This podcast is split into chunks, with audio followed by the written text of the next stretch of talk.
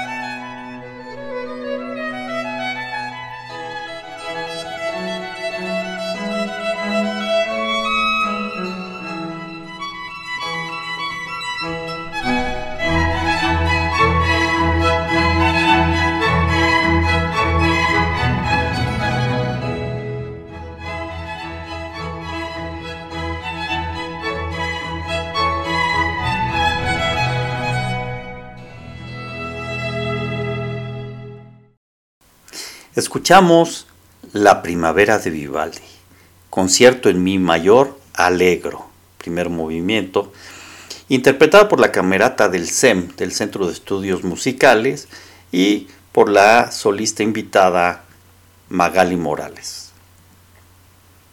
Amigas, amigos, muchas gracias por acompañarnos el día de hoy. Sin duda, pues seguimos con esto de la pandemia, algunos países más avanzados con la vacuna, otros un poquito más lentos, pero bueno, se empiezan a ver un poco de luz en el camino. Espero que esto termine pronto.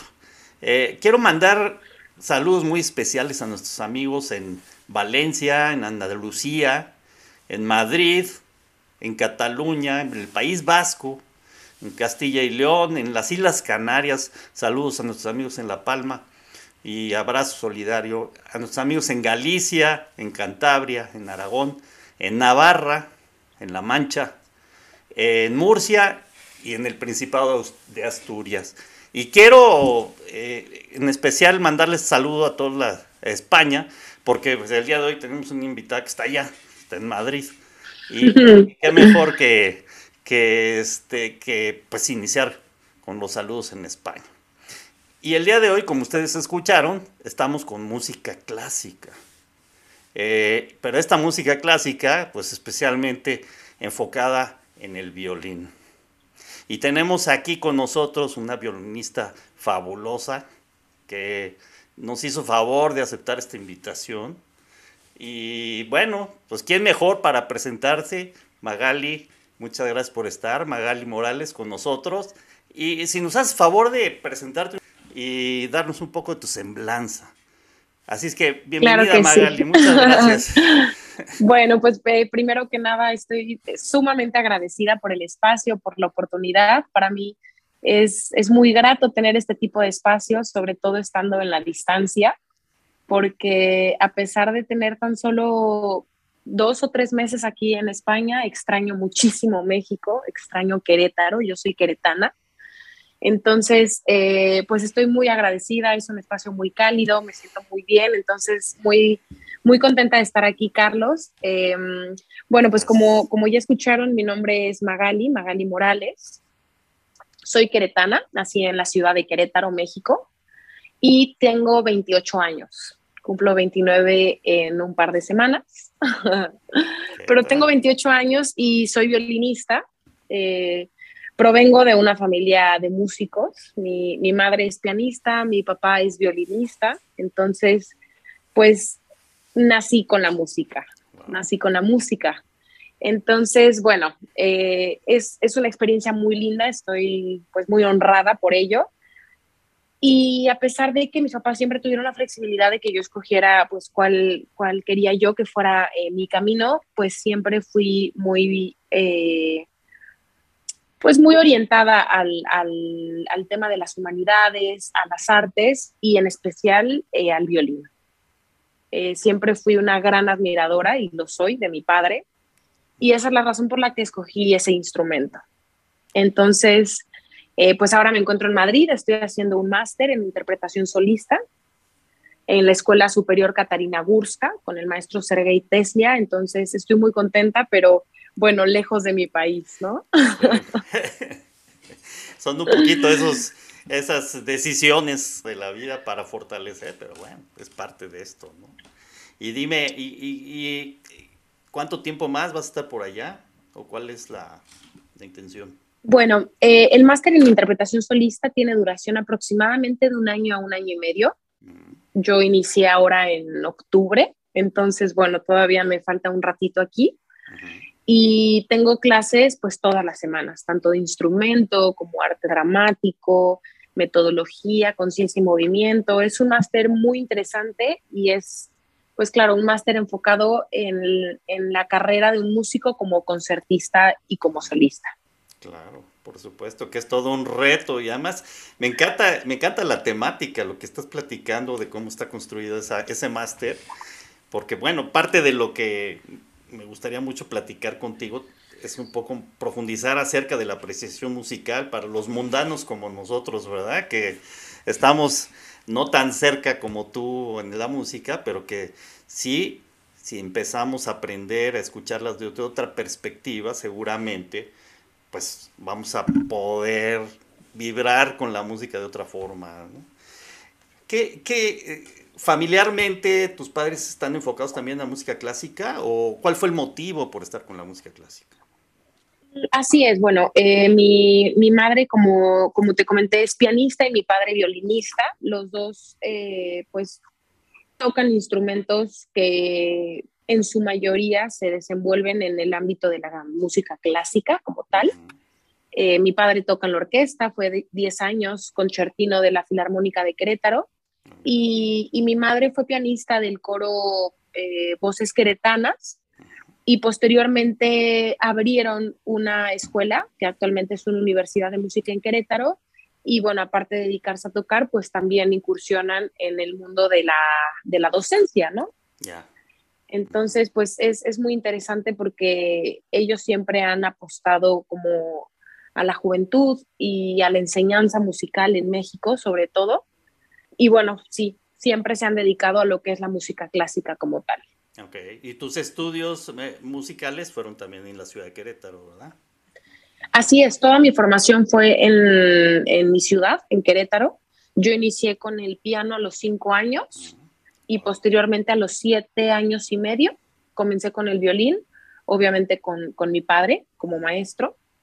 Y posteriormente a los 13 o 14 años, una maestra muy reconocida que en ese entonces vivía en Morelia, que se llama Gela Duprova, eh, es una maestra rusa, me aceptó eh, como parte de su, pues de su grupo de alumnos, ¿no? Comúnmente cuando, cuando uno quiere pues dedicarse a, la música y está en búsqueda de maestros eh, reconocidos y maestros que, que, tienen experiencia tanto en la docencia como, como, como artistas, pues ellos son los que eligen, por decir así, a sus alumnos. Entonces, bueno, eh, esta maestra me acepta en Morelia y mi padre durante seis años me llevaba todos los sábados a Morelia, yo tomaba mi clase de violín y nos regresábamos.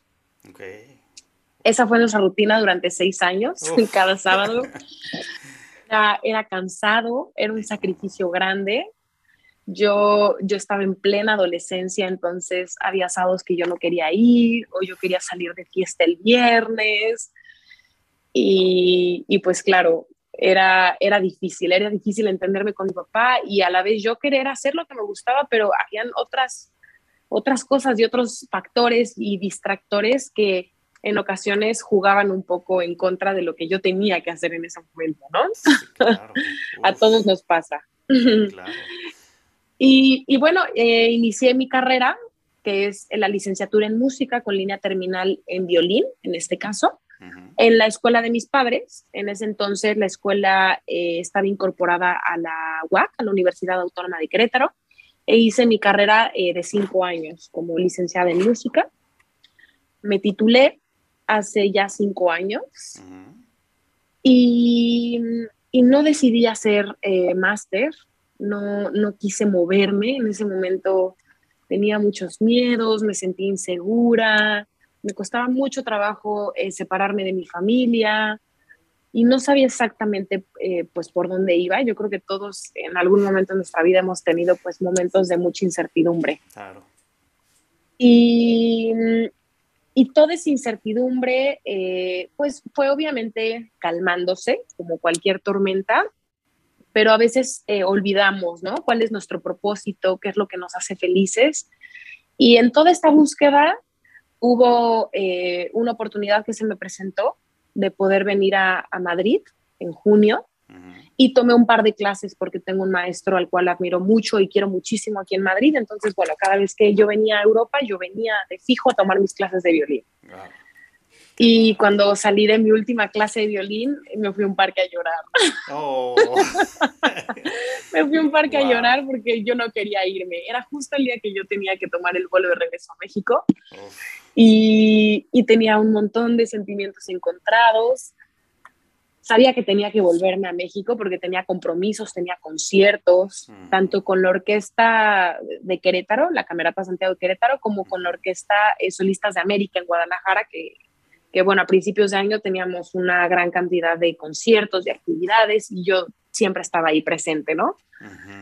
Entonces, eh, pues nada, yo me prometí en ese vuelo de regreso a México que yo no podía olvidar cómo yo me había sentido después de esa clase de violín y que debía hacer una maestría, que siempre yo lo había querido y por alguna otra razón no se daba como tal oportunidad o o yo misma, pues no sé, como que me ponía algún, algún pretexto, alguna excusa y como tal, pues no se daba la oportunidad, ¿no? Siempre aparecía algo. así es la vida, hasta que llegó, ¿no? Así es, yo creo que los tiempos son perfectos, em, pero yo creo que aquí lo importante pues es tomar decisiones y, y pasos firmes. Y cuando yo dije, quiero hacer la maestría, pues me propuse hacer audición en las mejores universidades, apostarle a los mejores maestros y, empezarlo ya. Entonces, bueno, eso fue en junio y en agosto yo estaba ya tomando el vuelo de regreso a Europa. qué bárbara, qué bárbara. Es sin duda una profesión muy sacrificada la del músico. Platícanos un poco qué características debe tener un músico para poder llevar a cabo su carrera. Primero que nada, para mí la carrera como tal de, un artista, de un músico, es una carrera excepcional. Eh, a mí me encanta porque aparte pues mi trabajo es transmitir emociones. Eso es lo ah, primero. Entonces, eh, a mí me fascina la historia.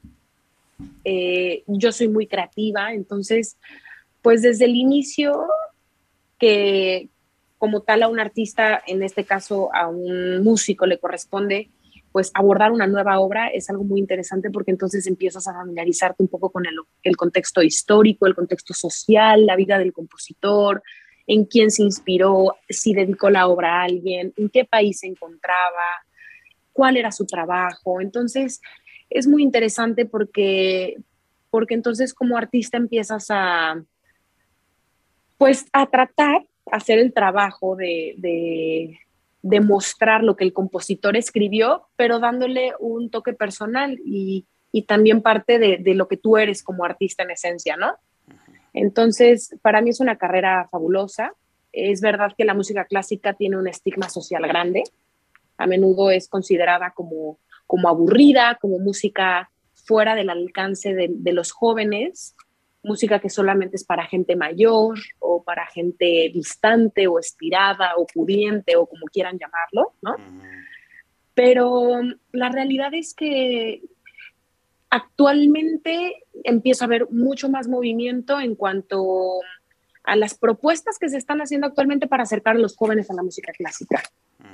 Y eso para mí tiene muchísimo valor. Inclusive las materias que estoy dando en, mi máster son muy diferentes a, a lo que se, se, acercaba un máster en interpretación solista hace muchos años, ¿no? Ya acercan mucho más al joven a a em, herramientas que pueda hacer para llevar a cabo un programa que sea atractivo para un público, eh, estrategias de marketing, eh, de promoción para llegar a un mercado. Entonces, eso, eso también es muy interesante y muy importante en, la carrera de un músico también. Tú dijiste una palabra bellísima, emocionar es la parte clave del músico, ¿no? Es decir, si un músico no emociona, pues pues la música es vacía, necesitamos que haya emoción para mover, ¿no? Claro. Pero también mueve el reggaetón, ¿no? Sí, entonces dices, ¿Sí? caray, a ver, la música clásica tiene otros elementos que son verdaderamente trascendentes y que le dan vida, ¿no? Es decir, no por algo tenemos música del siglo XIII o del siglo XI que sigue vigente, ¿no? Es decir, claro. Es algo bellísimo. Claro. No, y yo te voy a decir algo, yo escucho música de todo tipo. O sea, yo por supuesto que la música que toco en su mayoría en instrumentos música clásica, por supuesto, pero también agarro el violín eléctrico y me encanta tocar todo tipo de música. Y cuando me han pedido algún evento especial como el que hice el año pasado, o creo que fue este año para TEDx en, en Querétaro, una experiencia maravillosa porque aparte me dejaron a mí escoger lo que yo quería tocar, toqué una canción de Dua Lipa con mi violín eléctrico y también conocí a muchísimos speakers eh, en diferentes rubros, por supuesto, algunos en el ámbito de un poco más como social, otros en, en el ámbito eh, de negocios. Y era muy interesante poder pues compartir eh, en todos estos temas, ¿no? Pero a mí me encanta toda la música. Ahora mismo, por ejemplo, está el Festival de Jazz aquí en Madrid y quiero ir. Eh, también escucho reggaetón, me encanta la salsa. Entonces, pues es, es, es muy interesante porque eh, yo creo que hay música para todos. No se pelean. Así mismo es. No se pelean. Yo creo que todas tienen algo que, que, que mostrarnos y hay música para todos los momentos también esto es lo que te iba a decir. Fíjate que pues no vamos a relajarnos con, con, músicas de salsa, ¿no? Es decir, nos vamos a relajar. Claro. La música clásica nos ayuda a relajarnos, a enfocarnos, incluso a poder estudiar, ¿no? Ya ven que se usa mucho a Mozart para estudiar o ese tipo de música que, facilitan, ¿no? Y, algo, Así es. Algo, algo que dijiste que me encanta de las emociones, fíjate, hace hace algunos meses estaba yo precisamente grabando eh, música que me hicieron favor de enviar en flauta traversa de Enrique Manzano y Marjolaine Desmet de Bélgica y me mandaron una de el Moldava de Smetana y algo que me mm. encantó con el Moldava de veras no sabes cómo lo disfruté fue haber podido ofrecerle a la gente la historia de, ese, de, esa, de esa música, cómo es el río Moldava, ¿no? Que, que, llega, que pasa por los bosques checos hasta llegar a Praga, ¿no? Y era la sensación de escuchar la música y sentirte en el río y viendo cómo se mueven las aguas, que es lo que tú dices, ¿no? Es decir, de qué manera emocionas, pero cómo llevas a la vida eso que los artistas crearon para hacerlos de los demás, ¿no? Y eso yo creo que es algún valor intrínseco, ¿no? Del músico. Completamente. También creo que eh, muchas veces el espectador como tal tiene miedo de ir a conciertos de música clásica porque creen que deben conocer eh, a profundidad lo que se va a abordar en el concierto. Y realmente no es así. Si, si tú vas al Museo del Prado o al Museo Reina Sofía para admirar un cuadro de Goya o el Guernica, eh, no necesariamente tienes que saber todos los conocimientos de técnicas pictóricas, ¿no? O para ir a comerte un sushi a un restaurante, pues no tienes que saber hacerlo como tal. Entonces yo creo que yo creo que hay que desmontar de vez en cuando un poco de mitos y darse la oportunidad de, de abrir un poco, expandir los horizontes de uno, ¿no? Y es muy interesante cuando al final eh, profundizas un poco en lo que se está abordando en la obra porque es, es, muy lindo. Exacto, y eso es lo que pasa un poco con la ópera, por ejemplo. perdón que me desvíe un poco, pero con la ópera, si no tienes el contexto, híjole, y la ópera está en alemán o está en italiano, pues va a ser complicado. Y la gente pues no le va a entender y, y, te vas a frustrar y no vas a querer regresar a la ópera. Tienes que llevar contexto, tienes que traer historia y saber de qué se trata, porque si no, no vas a comprender. Y me fui a otro género, pero nada más quería yo compartirlo, porque finalmente el conocer más ayuda a profundizar y entender, aunque puedes escuchar y disfrutar, que eso es otra cosa. ¿no? Decir, Así es. Que eso es algo bellísimo. Bueno, a ver, te, te, quiero preguntar algunas cosas ya específicos tuyas. Claro que sí. ¿Cuál, es ah, la música que más te gusta? ¿De qué músico te gusta tocar más? Mm, bueno, mi compositor favorito mm. como tal es una pregunta difícil, pero compositor favorito em, del periodo barroco es Bach. Ese es mi compositor favorito. Es un compositor que revolucionó por completo la música. Entonces, me parece muy profundo todo lo que hay eh, por detrás de, todo lo que él creó. Entonces, definitivamente Johann Sebastian Bach es mi compositor favorito. Sin embargo, hay compositores posteriores, por supuesto, del romanticismo, por ejemplo, que me encantan.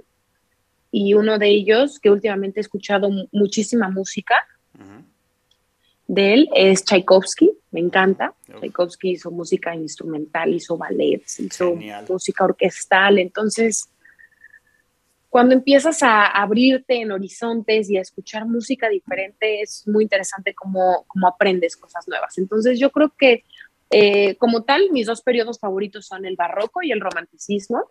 Entonces, del barroco sería Johann Sebastian Bach y del romanticismo Tchaikovsky. Tchaikovsky. ¿Y el más retador de todos? los compositores? bueno. Para, el eh, violín, digamos, ¿no? decir, para el violín. El que más te reta. Bueno, pues eh, el que más me ha retado hasta el momento mm. eh, ha sido Tchaikovsky. El año pasado toqué el concierto para violín y orquesta Tchaikovsky y me costó mucho trabajo. Mm. Y ahora estoy abordando por primera vez un compositor que, que me ha gustado mucho, pero siempre de lejitos porque es muy difícil, pero cuando yo escucho su música, desde que soy pequeña, yo decía, algún día yo quiero tocar una obra de este compositor, y es Brahms. Entonces, bueno, estoy tocando ahora eh, la sonata número 3 para violín y piano de Brahms, que aparte es la sonata más larga de las que hizo porque tiene cuatro movimientos, pero es preciosa, es preciosa, entonces estoy muy feliz porque aparte es parte del, del programa para mi recital de fin de máster, ¿no? Mm. Qué sensación. Pues bueno, es, es, un, es un reto. No, pero pues bueno, esos son, esos son los retos que hacen a los músicos ser músicos de verdad, ¿no? Así eh, es. Enfrentarse a retos de ese tipo, ¿no? Claro. Oye, y cuéntame, el violinista que más te viene a la mente, que más te ha dejado en términos de, capacidades a nivel mundial. ¿A quién has apreciado más como violinista? Ah, bueno, eh, en cuanto a violinistas, em, bueno, es un poco, es una pregunta un poco difícil porque, pues bueno, eh, como tal en la historia de, la música, hay, hay, violinistas como mm, David Oistrakh, al cual admiro muchísimo, eh, Vadim Repin, Ana Sofía Muter, mm, Joshua Bell, ¿no? Pero mi violinista favorita como tal es Janine Jansen. Mm, la verdad, eh, yo los invito a que escuchen eh, pues los discos o la información de, o busquen información de esta violinista. Es una violinista procedente de Países Bajos, de Holanda. Mm y tiene aproximadamente 40, 43 años, pero la verdad es que es una de las violinistas pues eh, con más carrera actualmente y tiene una gran eh, pues un gran acervo de, de, grabaciones y ha interpretado pues mm, una gran parte de todo el de todo el repertorio que existe para, para violín. Wow, pues ya, saben, amigas, amigos, hay que, hay que buscarla, hay que encontrarla para escucharla. Oye, y dime una cosa, ¿qué se necesita para ser músico? Bueno, lo primero que se necesita para ser músico es querer serlo. Eso es lo primero. Cuando tú te enfrentas a una carrera como la del músico, que es una carrera que requiere de mucha constancia y de mucho trabajo y muchas horas de estudio, lo primero que uno necesita es querer hacerlo, porque entonces cuando tú quieres algo, pues tú, por ende tienes que estar dispuesto o, pagar, o, sí, claro, debes estar dispuesto a pagar el precio si lo que quieres es eh, hacer una carrera, ¿no? a mí siempre me marcó mucho que, que, mis papás me decían, bueno, si tú quieres ser del montón y tú quieres tocar ahí más o menos, y pues no estudies, estudia un día, estudia dos días y luego no, y, y era difícil porque, claro, me lo decían, pero obviamente no me lo permitían, ¿no? Entonces, eh, pues la parte más difícil de esto es la constancia, crear un hábito de constancia y un compromiso contigo, con tu instrumento, con tu carrera, con tus sueños y con el maestro al que le estás, pues al fin y al cabo rindiendo un poco de cuenta semanalmente porque, porque te está dando su tiempo, ¿no? Entonces, eh, yo siempre he sido muy soñadora y y la verdad es que para mí estar aquí es uno de los retos más grandes que estoy enfrentando en mi vida, porque tomé la decisión de buenas a primeras y a decir verdad, yo llevaba casi tres años sin tocar violín. Me había estado enfocando un poco más en, en la universidad, en tratar de, de, apoyar como a la coordinación. Yo era coordinadora académica de la universidad realmente. Entonces, pues me fui como desvinculando cada vez más del violín.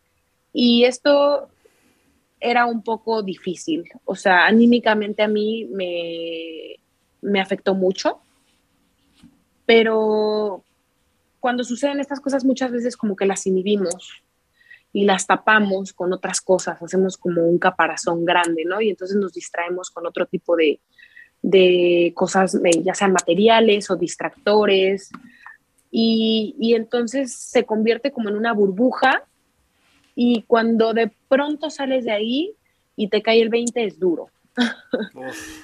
Es duro, es duro y, y entonces la verdad es que cuando de algún momento a otro me salía algún concierto donde yo tocaba como solista, claro, a mi mamá a veces hasta se le salían las lágrimas. Mm. Eh, en, los conciertos porque me decía, es que no puede ser que no estés tocando, con lo talentosa que eres, con la cantidad de años que dedicaste al instrumento.